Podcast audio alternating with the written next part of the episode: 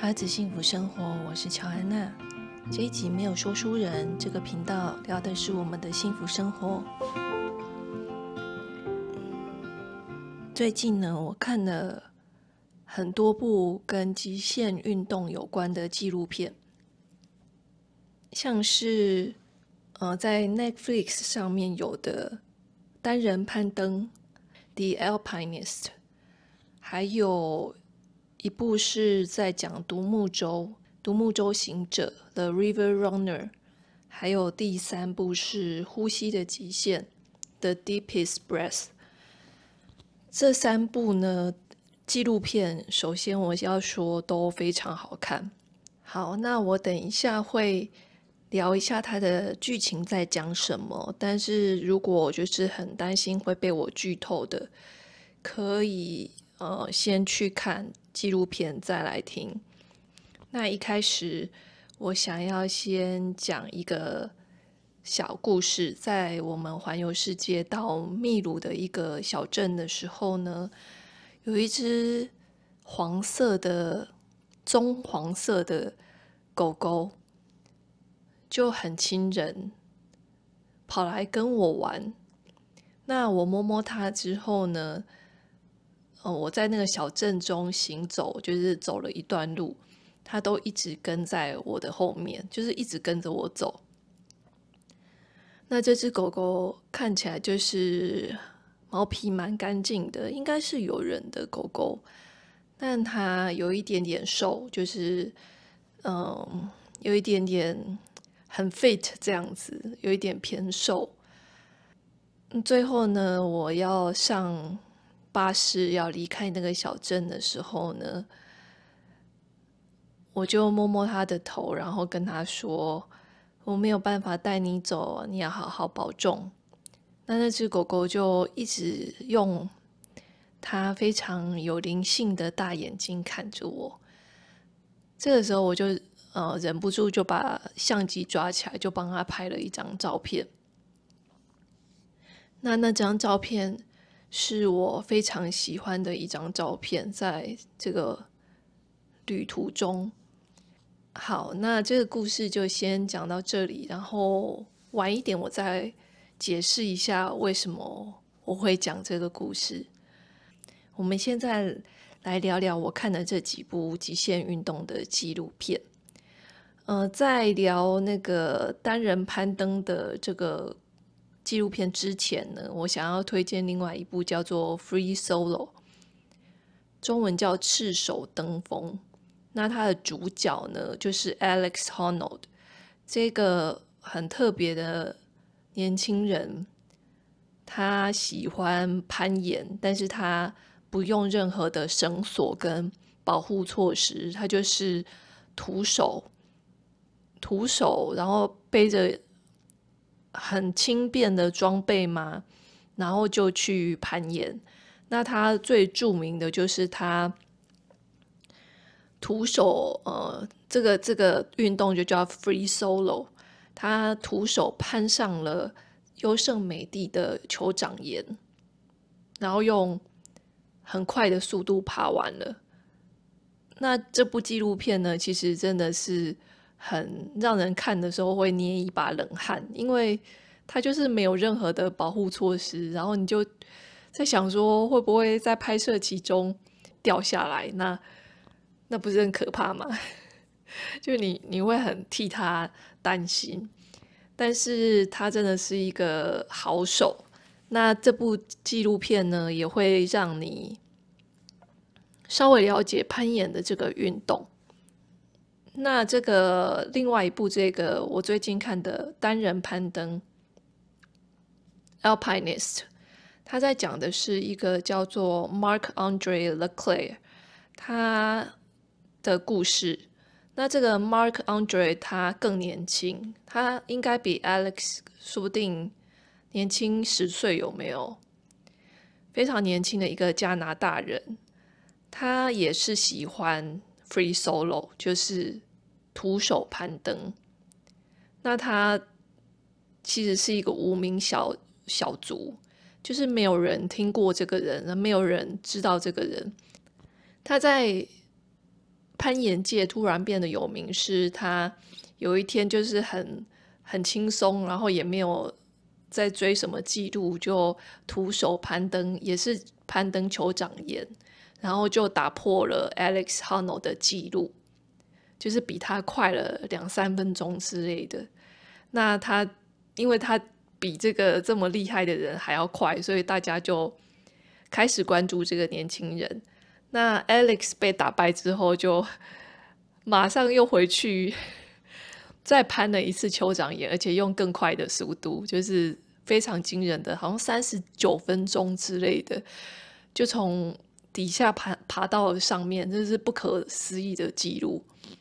那 Mark 也没有就是打算要再去挑战一次，他他其实 Mark 不是一个非常在意名声啊，然后金钱啊，还有打破纪录的人，他就是非常的享受单人攀登的快乐，所以他在稍微出名之后。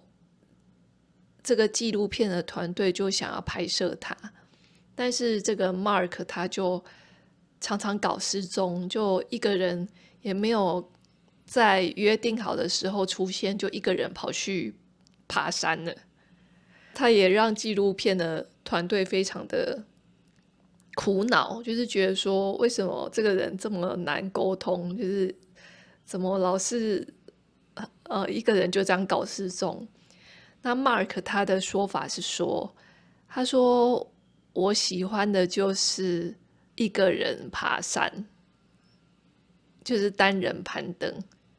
那如果我身边跟着一群拍摄纪录片的人的话，那这样子我还叫单人攀登吗？虽然说你们没有帮我，但是那个感觉是完全不一样的。好，所以呃，纪录片导演就是觉得说，哦，那其实你讲的好像也有点有道理啦，就是 那就不叫单人攀登了。那他自己攀过了之后，后来才让这个纪录片的团队跟着他一起去再爬一次，这样子。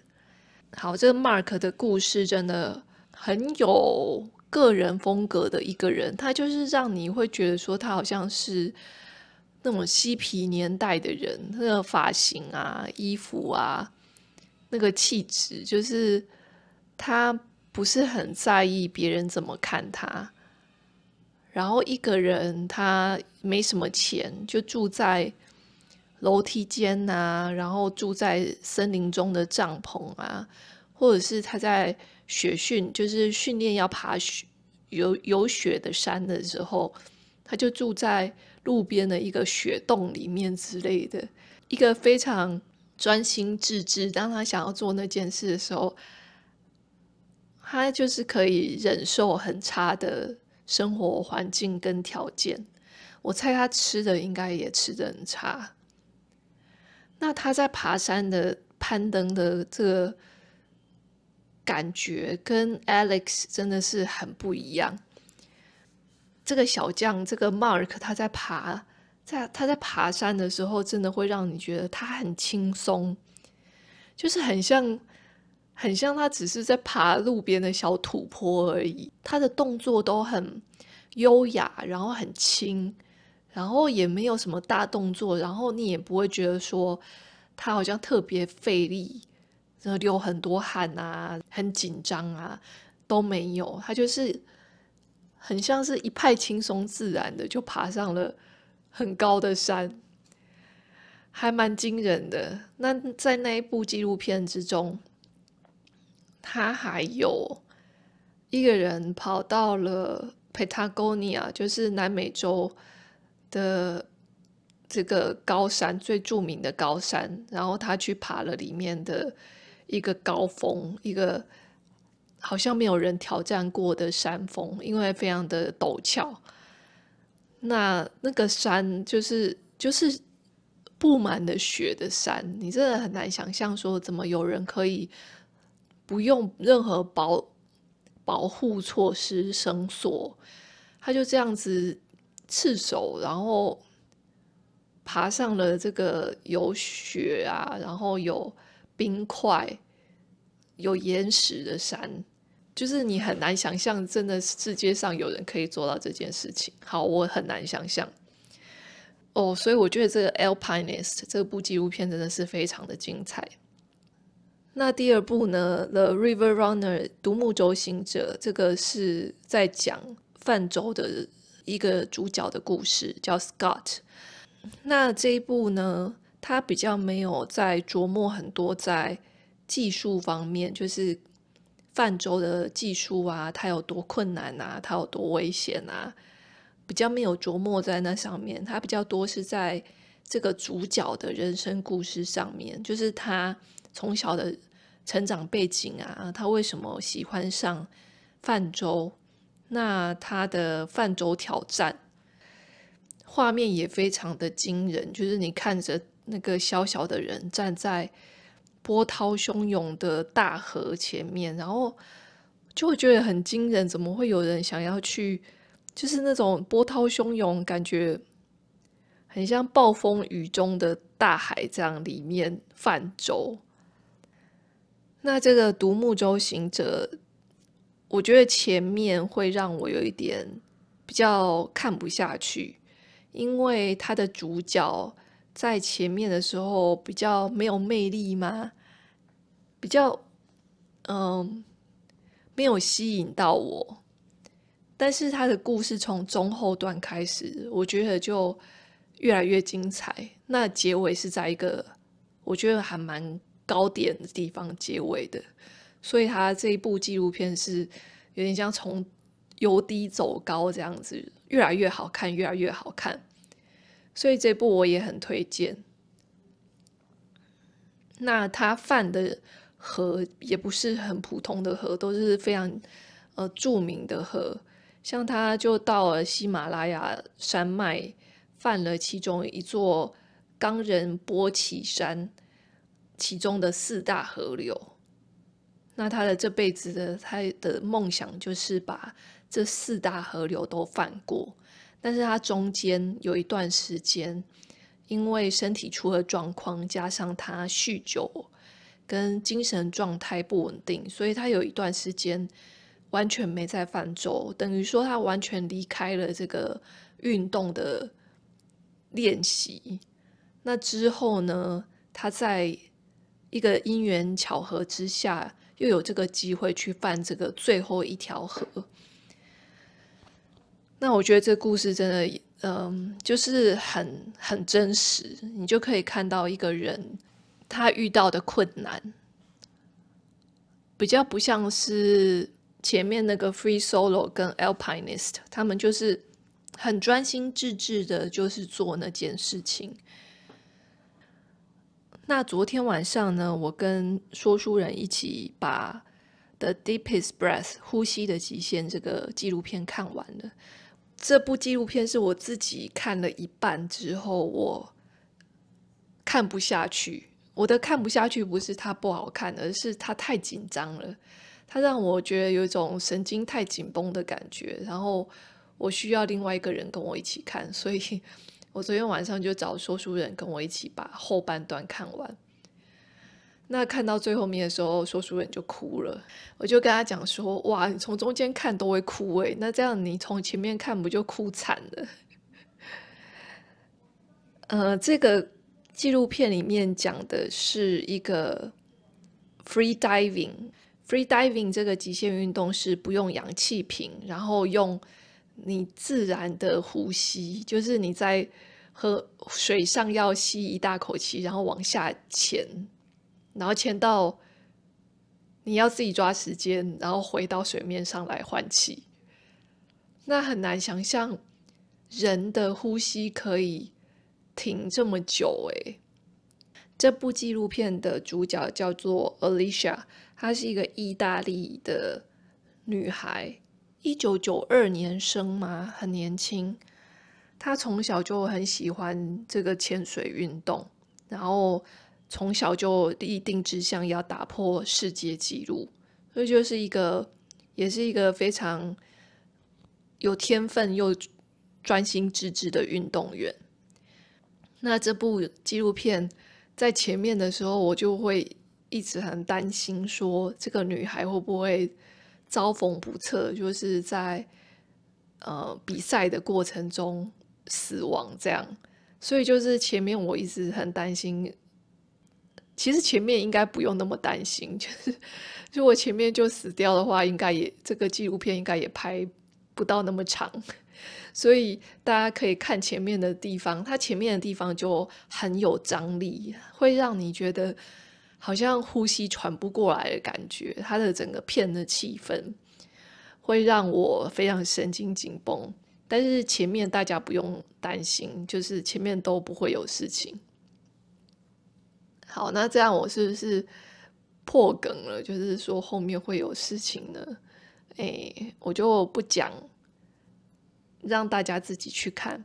Alicia 她最后破的世界纪录是，她往下潜，就是垂直往下潜了一百零四公尺。那大家可以想象吗？一百零四公尺就是是多深吗？呃，自由女神像的高度是九十三公尺。好，但是我好奇。一零一的高度是多高？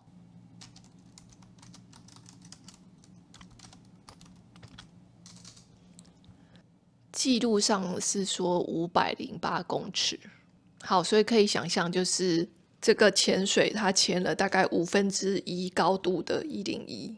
但是这样讲不准确的原因，是因为它虽然往下潜了一百零四公尺，但是你可以想象，它只有一口呼吸，所以它要。下去之后再回来，所以应该双层应该是两百零八公尺，也就是就是自由女神像的两倍高，两倍高还要更多，就很难想象人怎么有办法就是呃游这么长的距离。那 free diving 呃一点点的呃小知识就是。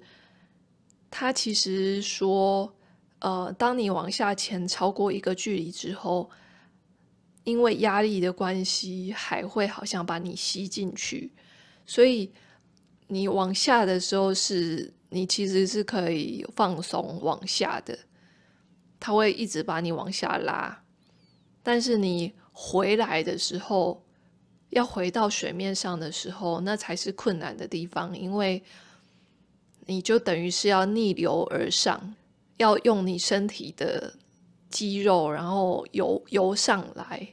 那他们通常都会搭配这个单鳍，就是两只脚穿在一个很像是鱼尾巴的这个辅助工具，然后往上游回来这样。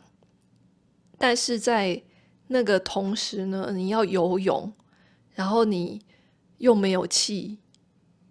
然后你的肌肉又在运动，肌肉运动的时候就是需要氧气的时候，所以最危险的时候就是在呃最后的十几公尺，因为他们有可能会整个大脑因为身体缺氧的原因而休克，就是他会完全有点像失去意识，然后全身就是呃 shut down。就是此时，就是需要安全潜水员把这个人往上救出来。好，那 Alicia 他他的安全潜水员是呃一位叫 Steven 的男生，那他们之间就是有很深的情谊。对，所以这部纪录片它就是同时在介绍这个女主角还有这个安全潜水员 Steven 的故事。那我看这部片的时候，其实一边看一边有一点头晕。我觉得我对那个水在晃动，或者是说荧幕晃动，还蛮敏感的。哦，也有可能是因为我刚好的这一次感冒非常晕，就是一直有一种头晕的感觉，很像是在水面上荡来荡去这样。所以看这部纪录片的时候，我的头就非常晕，所以我也没有办法一次看完。好，那讲到这这几部极限运动纪录片，我们可能都会问说，为什么他要做这么危险的事情？就是为什么他们会想要拿自己的生命做赌注，然后去做这个运动？那我记得 Alex 就是那个酋长岩的纪录呃保持者，那个 Alex 他就是说，他觉得他在攀岩的时候有一种他真的活着的感觉，非常专注的活着。Alpinist 单人攀登的里面主角 Mark Andre，他就是觉得说他就是很喜欢攀岩的时候，他感觉非常开心。他就是他想做的事。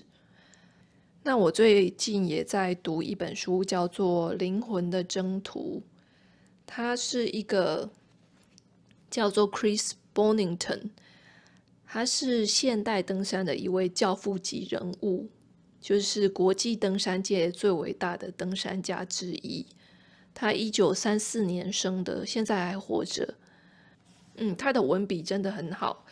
他写的这一本叫做《灵魂的征途》是中文，但是他的英文书名其实叫做呃《Annapurna South Face》，就是这个安纳普纳峰的南面攀登。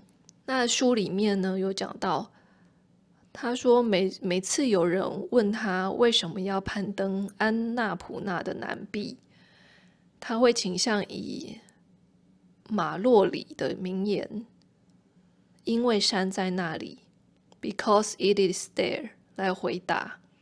他说，虽然未必合宜，但也可以是完全贴切的。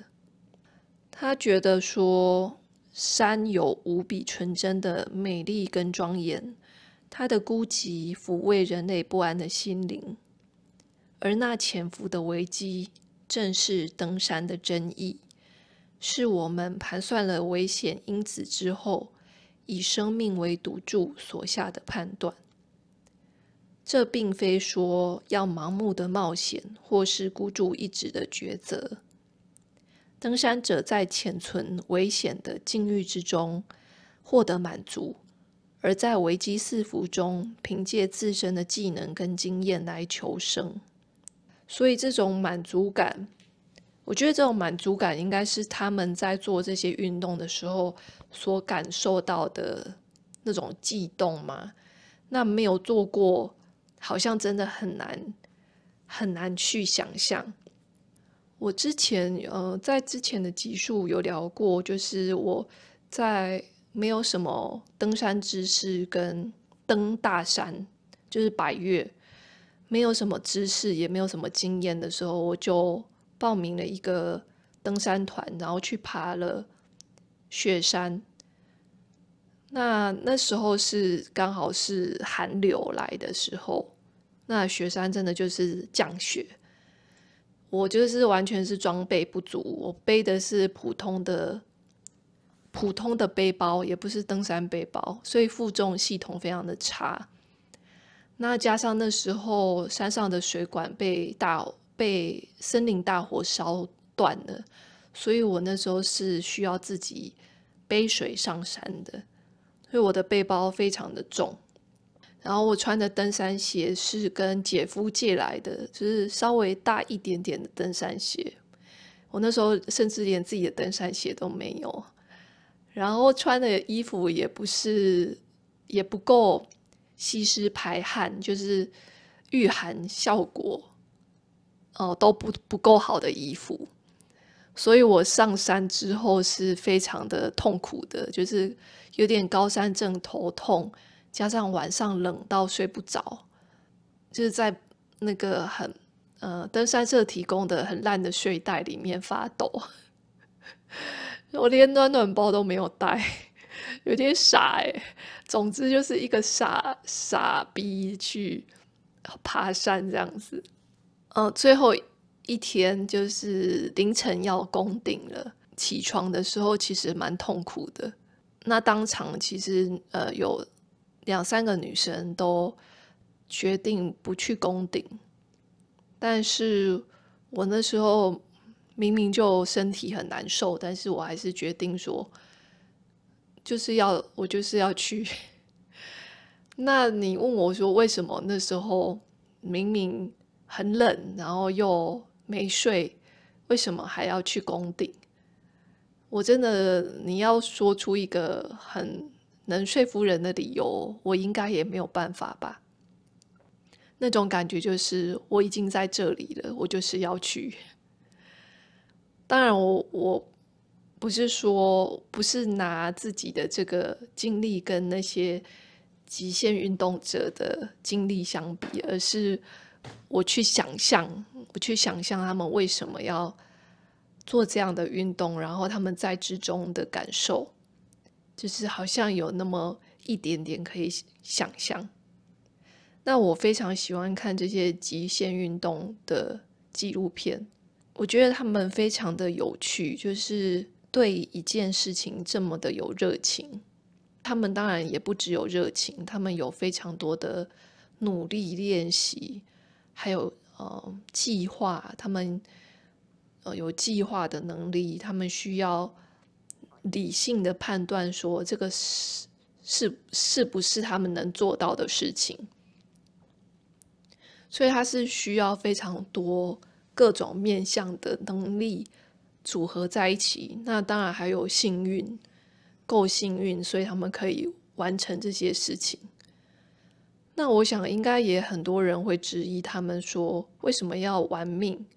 呃，Alex 有讲过说，如果你成功了，别人都觉得你是英雄，就觉得你很帅。可是如果你在这个过程中你死掉了，别人就会说你很笨、很愚蠢。但他觉得很困惑的是，他明明就是在做同样的事情。可是为什么大家对这件事情的看法会这么的不一样？所以我要回到那个秘鲁小镇狗狗的那个故事了。就在我回到台湾之后，整理照片，后来我就做了几批的明信片。其中一批明信片是跟呃动物有关的，都是我去世界各地拍的动物。其中一张我就选了这只狗狗的照片，但我那时候有问大家说，哦喜欢这一组里面的哪一张的时候，呃，当时都没有人，我印象中都没有人讲说喜欢那个狗狗的照片，然后我才意识到说，诶，其实全世界的狗狗都长得都一样，我觉得蛮有趣的是。人到就是白种人啊、黑人、亚洲人看起来很不一样，可是为什么狗狗看起来全世界的狗狗都一样呢？冰岛的狗狗、秘鲁的狗狗，其实他们的长相都就是都是我们你在台湾看到的狗，就是差不多在国外看到的狗也是那样。你不会说哦，突然就是觉得说哦，这种狗我从来没看过，那只有只有冰岛有之类的。那也是因为我们日常生活周边都有狗狗，那他们又没有真的见过那只本狗，那只小黄狗，他们没有跟那只黄狗互动过，没有被那只黄狗的眼睛看进去他们的灵魂深处过，所以对他们来说，这只黄狗就是一只普通的黄狗。可是对我来说，那只狗狗的眼神是带着很多的情感的，就是可能是我对他的情感，还有他对我的情感，那个我们相遇的时候的感动，那个经验是只有属于我的。所以或许我们在做一些事情的时候，我们自己很有感觉的事情的时候，好像也不用期待说别人来了解、来认可，或者是来懂我们为什么就是喜欢这个，为什么就是被这个所感动，因为别人没有这样的经验，那别人可能会觉得说做这件事情很没有意义呀，然后。呃，干嘛做这件事啊？他不能赚钱啊，他没有未来啊，他没有什么利益可以收获。但那都是只是反映了别人的看法而已，那跟我的感受是没有关系的。就像是那些极限运动者，他们的感受也只有他们知道。别人外界怎么样的批判他们，或者是质疑他们，那跟他们的本质其实都没有什么关系。好，所以我就有一点豁然开朗，就是对于最近在拍的 Vlog，就是本来会想说如何。拍出让大家喜欢、让大家想看、让大家有共鸣的东西。可是事实上是我有感觉的东西，可能跟大家会有感觉的东西是不一样的。那我能做的也只是记录跟创作我所体验过的东西而已。我能做的只有这样而已。所以就好像也不用想太多，或者是纠结了。如果说你呃看了那些纪录片很有感觉的地方，也欢迎来我的 IG 留讯息跟我跟我讨论。那或者是你知道有其他的极限运动纪录片很好看的，也欢迎来推荐给我。那这集就先聊到这里喽。谢谢你的聆听，祝你有美好的一天，拜拜。